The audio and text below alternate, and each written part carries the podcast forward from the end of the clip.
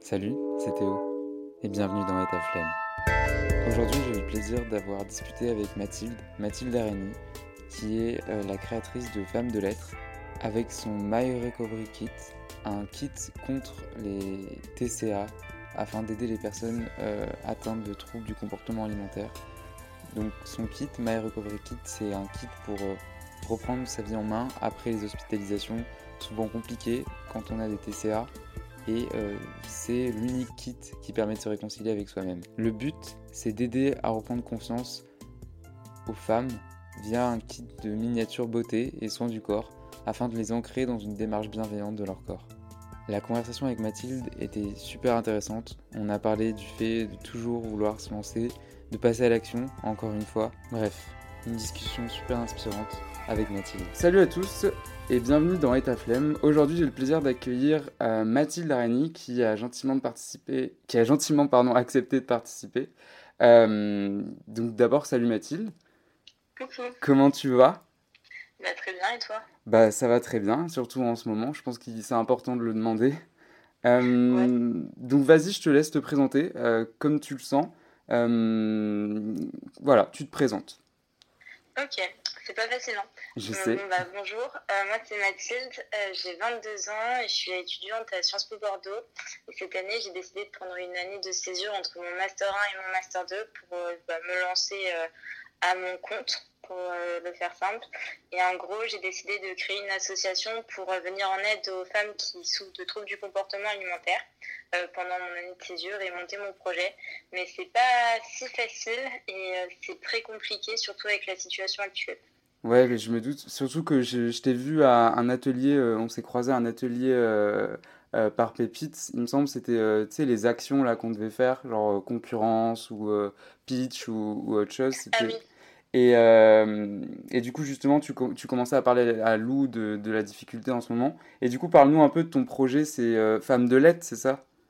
Oui. Alors, euh, Femmes de Lettres, en fait, c'est l'association qui vient en aide aux femmes qui souffrent de troubles du comportement alimentaire. Et euh, l'idée, c'est de euh, créer un kit en s'inspirant de la socio-esthétique.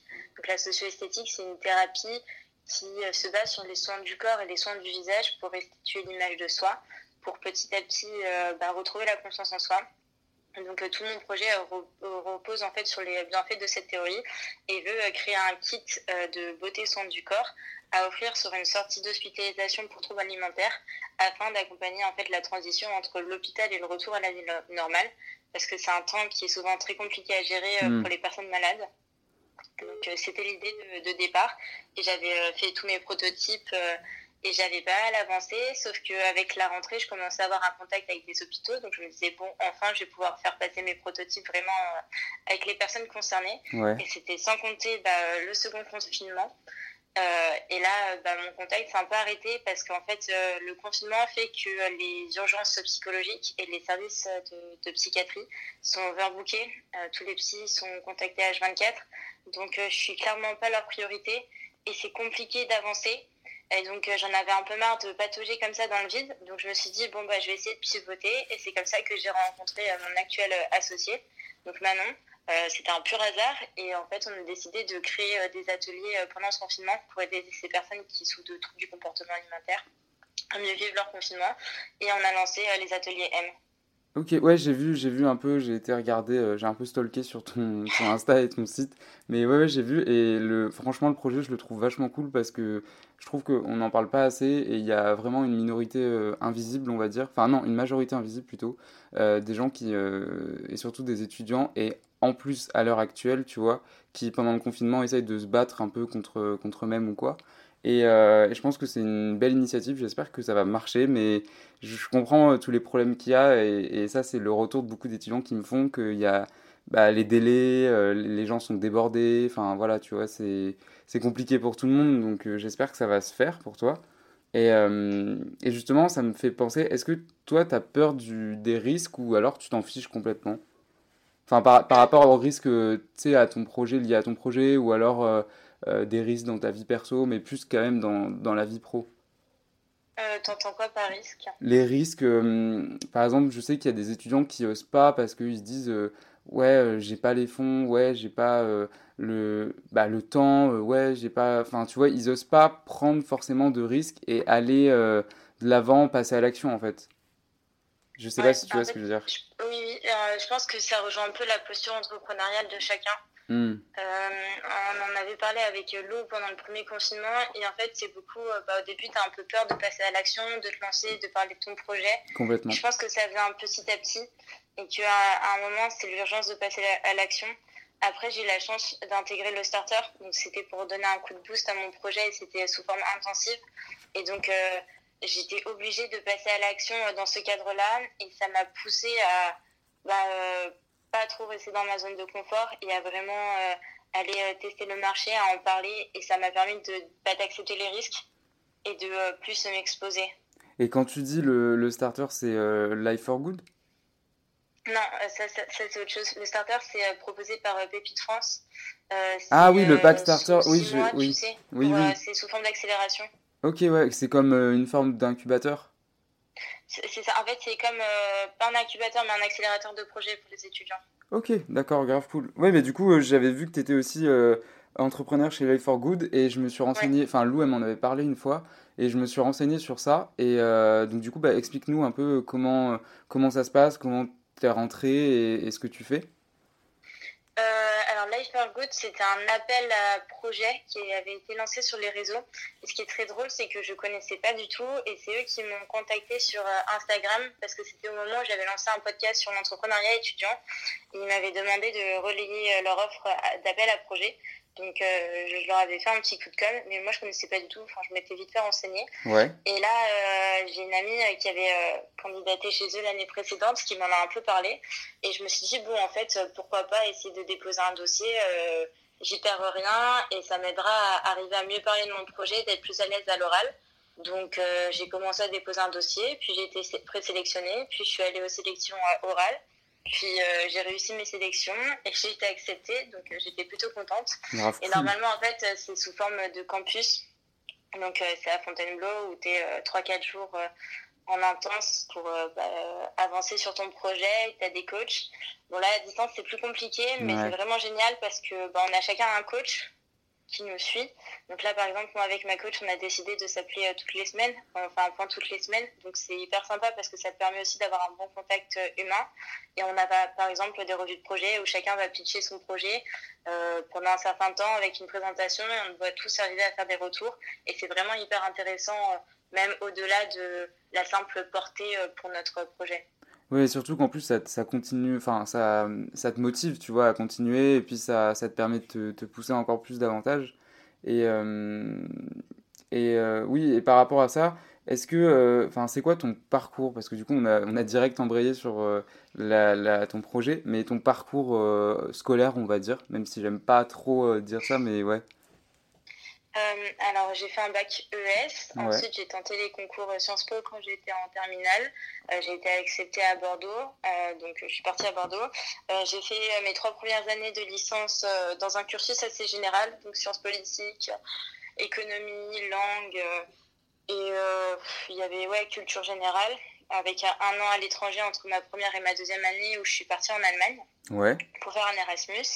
Et en, pour ma quatrième année, j'ai choisi de faire un master de gestion des entreprises et des organisations qui est un peu particulier parce que c'est un double master. Et euh, par exemple, ma, mon master 2, j'ai la possibilité de le faire soit à l'IAE, soit à la fac. Ah ouais Ah, à l'IAE de Bordeaux? Ok, parce que euh, je, dans mon projet, moi, je suis suivi par. Euh, tu sais, il y a des projets tutorés. Et euh, en Master 2, et du coup, moi, je suis suivi par les Master 2 de l'IAE de Bordeaux aussi.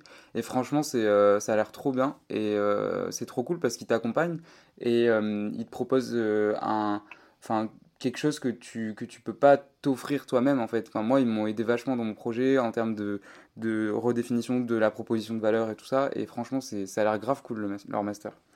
Euh, et du coup, comment tu as eu l'idée de, de ce projet? Enfin, ton idée de base, comment elle est venue? Est-ce que c'est parti d'un constat ou autre? Euh, Alors, en fait, moi, j'ai été j'ai souffert de troubles du comportement alimentaire quand j'étais plus petite. J'étais hospitalisée pour anorexie quand j'étais en quatrième. ça m'a longtemps suivi pendant toute ma scolarité. Euh, euh, et ça l'a quand même beaucoup impacté parce que bah, à chaque fois, c'est tes relations sociales qui en prennent un coup aussi, c'est ta santé. Euh, j'ai par exemple failli arrêter mon Erasmus parce que mon poids était trop faible et ça allait pas. Et donc j'ai pris un peu une grosse prise de conscience en me disant que bah, déjà, moi, je voulais aller mieux.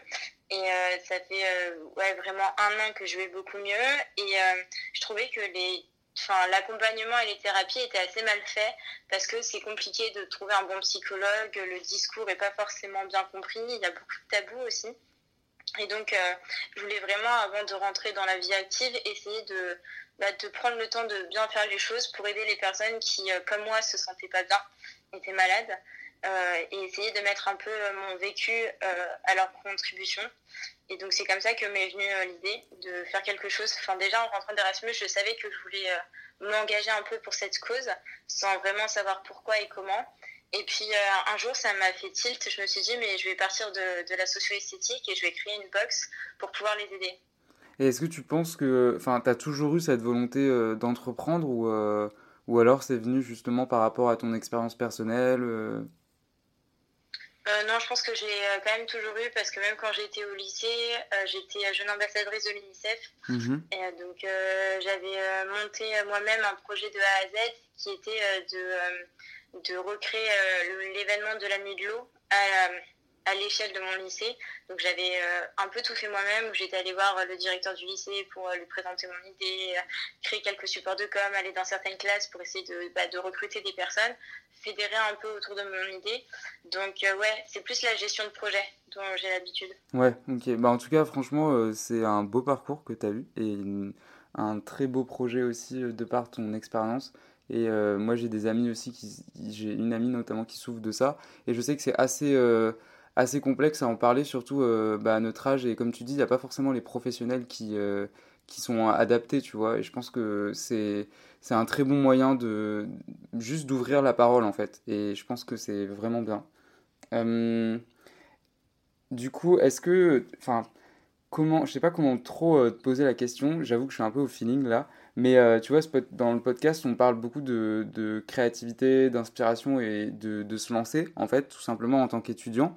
Et à ton avis, pour toi, c'est comment oser se lancer? C'est-à-dire, euh, je sais que mes questions peuvent paraître euh, un peu euh, compliquées ou, pas, hein, mais comment oser se lancer? C'est-à-dire passer le pas et se dire, voilà, je m'en fiche et je le fais bah, C'était très compliqué en fait, pour être honnête, parce que du coup, l'année dernière, j'avais préparé tous mes dossiers pour avoir le statut étudiant-entrepreneur et à côté, je faisais ma demande de césure. Donc pour pouvoir vraiment prendre le temps de, de mener ça pendant une année. Et euh, enfin, honnêtement, je pensais pas que Sciences Po allait accepter euh, mon année de césure pour l'entrepreneuriat. Et euh, quand j'ai eu la réponse, bah, c'était pendant le premier confinement, j'étais dans le starter. Euh, en plus, c'était, enfin, je devais prendre cette décision. Est-ce que vraiment, euh, pendant un an, euh, j'essaie de, de, monter ce, ce, projet et j'y vais à fond mhm. C'était beaucoup de doutes, surtout que bah, avec la conjoncture que c'était à ce moment-là, j'avais peur de me lancer, j'avais peur d'entreprendre et je me suis posé beaucoup de questions. je me disais, mais est-ce que c'est pas une, enfin, un peu une connerie de ne pas terminer maintenant tes études? euh, et te lancer directement dans la vie active. Et euh, j'ai eu énormément de doutes, ça m'a fait énormément peur. Et là, bah, je me suis tournée vers les autres étudiants entrepreneurs euh, pour en parler un peu avec eux et pour avoir leur retour aussi et discuter avec eux, ça m'a rassurée.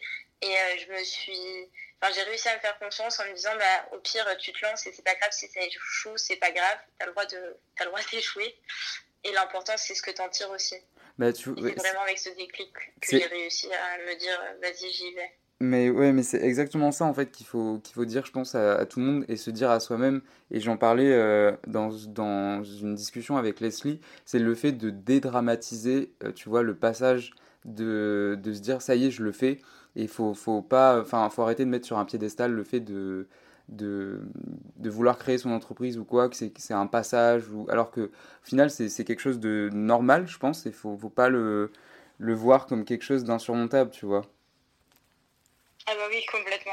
Parce que les gens, ils se, ils se mettent des barrières, enfin je pense qu'on a déjà assez de barrières comme ça pour, euh, pour pas s'en rajouter, donc, euh, donc ouais. Ouais, et puis après, c'est plus aussi des moments de grosse flemme où, bah, comme tu es un peu tout seul, c'est compliqué d'arriver à se motiver. Ouais, ça, je suis entièrement d'accord. Et c'est pour ça que je trouve ça trop cool que tu aies, que aies trouvé un associé. Parce que moi, je galère un peu au niveau ça. Et quand tu es tout seul, tu deviens. Enfin, tu es, complètement enfermé dans ton projet et t'es pas objectif, tu vois. Et donc, du coup, tu n'arrives pas forcément, forcément voir ce qui va se passer après ou comment faire dans certains cas parce que tu es tout seul, en fait. Donc, tu réfléchis tout seul et tu peux pas forcément en parler, sauf autour de toi. Mais après, les gens, ça les concerne pas directement. Ouais, bah c'est ça. Et c'est aussi pour ça que je pense que l'accompagnement, c'est vraiment primordial euh, de se faire accompagner par des structures parce que euh, ça te motive et ça te donne des échéances. Et euh, je sais que dans ma manière de travailler, je suis très cyclique et il y a des moments où je vais être hyper motivée, je vais avancer hyper vite. Et il y a d'autres moments où je vais bloquer, je vais réussir à rien faire et je vais être démotivée. Et ça m'a fait ça en rentrant des vacances cet été où j'avais plus envie de travailler sur le projet, ça m'énervait. Et euh, je m'étais dit, bon, bah, j'ai jusqu'au 27 septembre euh, la date où commencer Life for Good et je m'y remets vraiment. Et ça aide, ça rythme, ça permet de, bah, de donner un cadre aussi. Et justement, par rapport à ça, comment tu t'organises euh, dans ta vie de tous les jours? Est-ce que tu fais partie de la, la team to-do list ou la team je, je, vois de la, je vois dans la journée ce qui se passe et puis on verra bien ou Enfin voilà, tu me parlais d'organisation, mais justement, comment toi tu t'organises dans ta vie pro ou vie perso ou vie tout court? Euh, C'est très compliqué. Hein. Euh, en fait, euh, pendant le premier confinement, j'étais très to-do list, mais j'avais énormément de boulot. Donc ça m'aidait à me cadrer parce que j'avais mon mémoire, mes partiels et le starter. Donc j'étais assez bien organisée. Et puis après, c'est un peu parti en bataille, on va dire, et j'avançais à la tâche. J'étais hmm. pas forcément très bien organisée. Et euh, là, ça va de mieux en mieux, mais parce que j'ai eu un atelier aussi avec euh, Life for Good euh, pour apprendre à définir en fait sa roadmap, ses objectifs. Et je me suis rendu compte que le plus efficace, c'était d'arriver à s'organiser en fonction de tâches. Donc, par exemple, tel jour, de telle heure à telle heure, je vais travailler sur la communication. Ensuite, je ferai un peu de finance ou plan comme ça. Donc, ça aide vraiment c'est plus motivant que les to-do list parce que enfin, j'avais vraiment le syndrome de la to-do list avant où je me mettais 36 000 tâches, sauf qu'à la fin de la journée, évidemment, j'avais pas le temps de tout faire. Donc euh, ton moral en prend un coup. Et là, c'est plus simple. Ça prend du temps et c'est assez compliqué parce que j'ai essayé, mais à chaque fois, je me rends compte que je fais pas tout ce que je m'étais dit ou pas forcément bien. Mais ça vient petit à petit.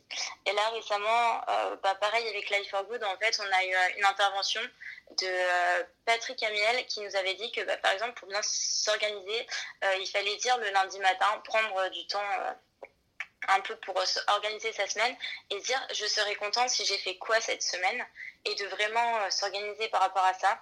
Donc euh, je vais essayer de le mettre en place. D'avoir un seul, euh, enfin d'essayer d'avoir un seul objectif au final et de, prioriser.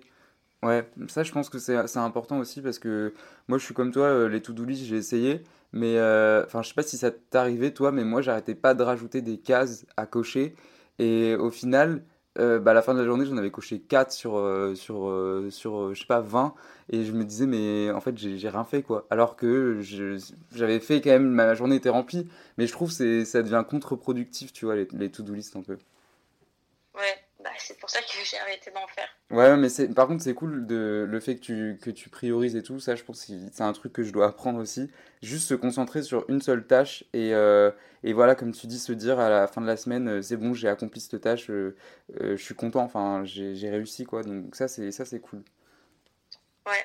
Après, en plus, ce qui est pas compliqué, enfin, ce qui est très compliqué plutôt, c'est que j'ai toujours eu l'habitude d'avoir un emploi du temps assez chargé avec les cours à côté, les projets que tu menais à droite à gauche, et te retrouver sans vraiment cadre, en plus sans espace de travail euh, avec le confinement, c'est compliqué de s'organiser et de pas se laisser aller. Bah ça, ça, je veux bien te croire, ouais, je suis dans le même cas que toi. Et est-ce que, euh, par rapport au nom du, du podcast, je vais poser la question, est-ce que tu as la flemme? En général euh, Souvent quand même. Ouais. En fait, ce qui est compliqué, je trouve, surtout. Enfin, on va dire que j'ai la niaque et j'ai la flemme parce que ce qui est compliqué, c'est que c'est toi qui dois travailler tout seul sur ton projet hmm, et que bah, si tu le fais pas, il n'y a personne d'autre qui va le faire à ta place. Donc, euh, bah, tu es obligé de bosser. Mais il y a des moments où, quand toi, ça va pas dans, dans, ta, dans ta vie pour des raisons personnelles, bah, ça impacte aussi ton travail et ça devient très compliqué. Euh, parce que euh, tu sais qu'il faut que tu avances, mais tu n'as pas forcément envie. Et euh, ouais, c'est très dur. En fait, t'as personne surtout pour, euh, pour te dire il faut que tu fasses ça, il faut que tu fasses ça. C'est toi, comme tu dis. Et si t'as pas envie de le faire, ou que tu peux pas, ou que tu veux pas, bah tu le fais pas. Le Mais le problème, c'est que quand tu le fais pas, ton projet, il, bah, il avance pas. Ouais. Et puis après, je pense aussi qu'il y a un problème avec le mythe de l'entrepreneur euh, qui travaille 80 heures par semaine. Complètement. Tout le temps à fond, qui sort pas, qui va pas en vacances. Enfin, je suis désolée pour mon équilibre. J'ai pas envie de passer toutes mes journées à bosser là-dessus. Ah mais pour la santé mentale de tout le monde, c'est pas possible de enfin je sais pas comment les gens euh, je sais pas s'il y en a ou quoi mais moi je ne peux pas travailler 70 euh, heures, 80 heures par semaine pour développer euh, un projet ou quoi, tu vois. Je pense qu'il faut le faire faut s'organiser et essayer de, de, de, tempérer et faire un minimum bah, alterner entre vie pro et vie perso parce que sinon tu bah, tu pètes un plomb hein, complètement. Surtout que en étant étudiant entrepreneur, tu as tes études en plus donc tu as encore un peu plus de choses, je pense, et, et ouais. Ouais, voilà. Euh, est-ce que tu. Est-ce qu'il y a des choses qui t'inspirent ou pas euh, par rapport à, à, ton projet ou juste par rapport à ta vie perso? Tu as des choses qui t'inspirent plus qu'autre chose, là où tu. Où, où tu essayes de, de, prendre des inspirations ou de dire ça c'est bien, ça c'est pas bien. Enfin voilà. Par rapport au projet, tu veux dire? Non, par rapport à, à toi, à ta personne. Euh, ça peut être. Je, je, je, ouais, j'avoue que je te prends un peu de cours, mais euh, ça peut être des livres ou des films ou des, des podcasts ou enfin des choses qui, qui t'inspirent dans la vie de tous les jours. Euh, j'ai écouté pas mal de podcasts l'an dernier, notamment Génération XX. Ah oui, je connais. ou Génération Do It Yourself. Je trouve ça hyper intéressant. cette année, un peu moins j'arrive pas à prendre le temps honnêtement pour euh, les écouter mais c'est des en fait c'est des, des, parcours qui m'ont inspiré énormément et je trouvais ça génial euh, que les personnes arrivent à se lancer suivre des idées euh, donc je les écoutais pas mal avant de me, de me lancer et après en ce moment je suis plus un peu à fond sport aussi et je vais regarder des comptes sur les réseaux qui vont un peu m'inspirer et je suis aussi dans une période où j'ai pas mal de bouquins de développement personnel Ok, bah, eh bah, tu peux, tu peux parce que moi aussi j'en, lis en ce moment et j'essaye de, de savoir, euh, de connaître un peu les, les mieux, on va dire, les meilleurs. C'est pas du tout français ce que je viens de dire, mais bon. euh, les meilleurs. Euh, du coup, est-ce que tu en as euh, que tu, tu conseilles ou pas? Euh, bah, ça dépend aussi ce que tu ce que, enfin, ce que tu cherches ou ce que la personne cherche. Après euh, cet été j'en avais lu euh, quelques-uns, mais c'était assez néfaste parce que c'était par exemple Lise Bourbeau et des bouquins comme bah, Les blessures qui empêchent d'être soi-même ou La puissance de l'acceptation. Et en fait je passais mes journées à lire ça, donc ça devenait néfaste parce que je me disais ah mais j'ai ça, j'ai ça, j'ai ça, j'ai ah, ça. Oui, je, je faisais que me remettre en question. Ouais, ouais, ouais, donc là, dans ce cas-là, ces livres-là, c'est contre-productif, quoi. C'est pas du tout. Ça. Euh, ça. va pas dans le bon sens. Non. Et euh, récemment, j'ai découvert euh, Raphaël Giordano et j'adore. Je trouve ça génial. Donc, j'ai lu ses deux premiers bouquins. C'était les. Ton, ta deuxième vie commencera quand tu comprendras que tu n'en as qu'une, je crois. Ah oui, je connais. Et, le jour où les lions mangeront de la salade verte. C'était vraiment génial comme livre. Ok, bah, en tout cas, moi j'adore les livres de développement personnel. Je trouve que, enfin, de toute façon, ça se démocratise de plus en plus. Et euh, tu apprends beaucoup de choses en fait dedans, et même par rapport à toi ou, les, ou les autres. Et euh, moi, moi, je trouve ça vraiment bien. Euh, est-ce que dans ton, dans, ton, dans ton parcours professionnel, on va dire, même si, bon, voilà, est-ce que tu as reçu trois meilleurs ou des pires conseils un peu, enfin, on va dire les meilleurs conseils que tu aies pu recevoir ou les pires euh, dans le développement de ton projet ou euh, de ton parcours euh, scolaire en général? Je pense dans J'ai pas reçu tellement de mauvais conseils que ça. C'est plus des conseils qui étaient bons mais qui s'appliquaient pas forcément à ma situation ou à mon projet. Hmm. Là, comme ça, je m'en souviens plus. Et je pense les meilleurs conseils que j'ai pu recevoir, c'est des conseils qui me disaient de me dire de me faire confiance et d'arrêter d'avoir peur de l'échec.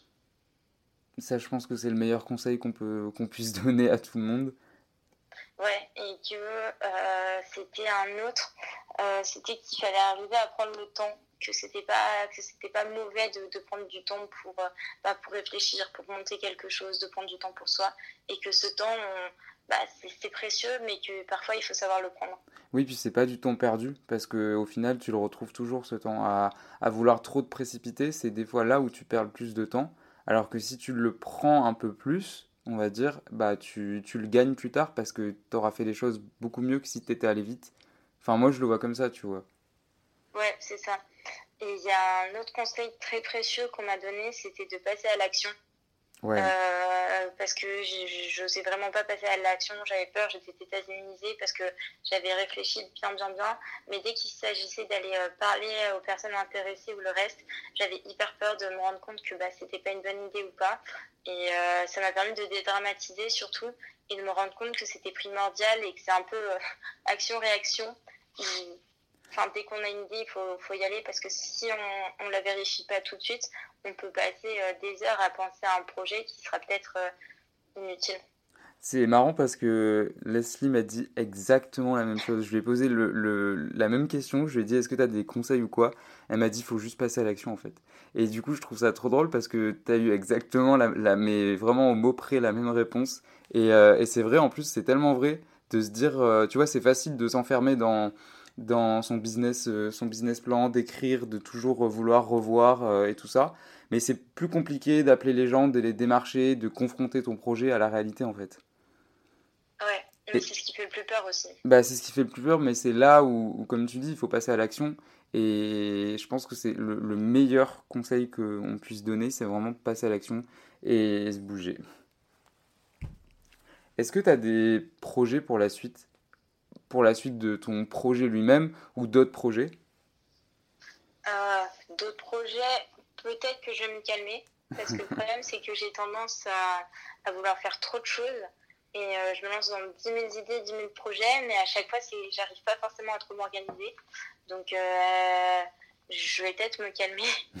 et non, c'est surtout bah, arriver à penser la suite parce que là, c'était très court terme. Euh, il faut que j'arrive à, mieux me projeter et à envisager euh, bah, de développer les ateliers pour l'année 2021 et de, de vraiment pouvoir confronter mon, mon, projet initial au marché avec le contact grâce aux hôpitaux.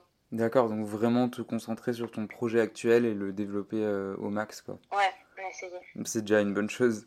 Et qu'est-ce que tu voudrais dire pour finir aux, étudiants en général Si tu as un, message que tu, tu aimerais dire ou que tu veux faire passer ou que tu euh, que as entendu et que tu aimes bien, enfin un, message aux étudiants, pas forcément entrepreneurs, mais tu vois les étudiants en général.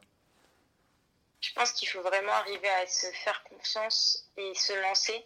Euh, c'est vraiment euh, le principal. Il faut, faut, se lancer, il faut passer à l'action. On a une idée, bah, il faut en parler. Vraiment en parler, même si c'est à des copains ou des personnes qui ne sont pas professionnelles, c'est hyper important et que euh, faut être dans l'échange, euh, faut, en discuter, il faut essayer de passer à l'action. Il faut surtout arriver à se faire confiance et pas avoir peur de l'échec parce que même si on échoue, on en retirera forcément des compétences ou des acquis ou euh, des soft skills qui pourront nous être utiles. Bien, c'est une très belle phrase pour finir cette discussion. merci en tout cas d'avoir participé, c'était grave cool. Merci à toi. Ton projet, j'aime trop, et puis euh, même euh, ton parcours aussi. Et puis, euh, et puis voilà. on se retrouve dans un prochain épisode. Merci d'avoir écouté et je vous mets les liens des réseaux de Mathilde en description. Merci d'avoir écouté. Si tu veux témoigner, que tu as une idée de projet ou autre, laisse-le moi savoir en m'envoyant un message. N'hésite pas à t'abonner et surtout à laisser un commentaire, ça m'aiderait beaucoup. Si tu as aimé, fais-le moi savoir et partage-le autour de toi. A bientôt pour un prochain épisode.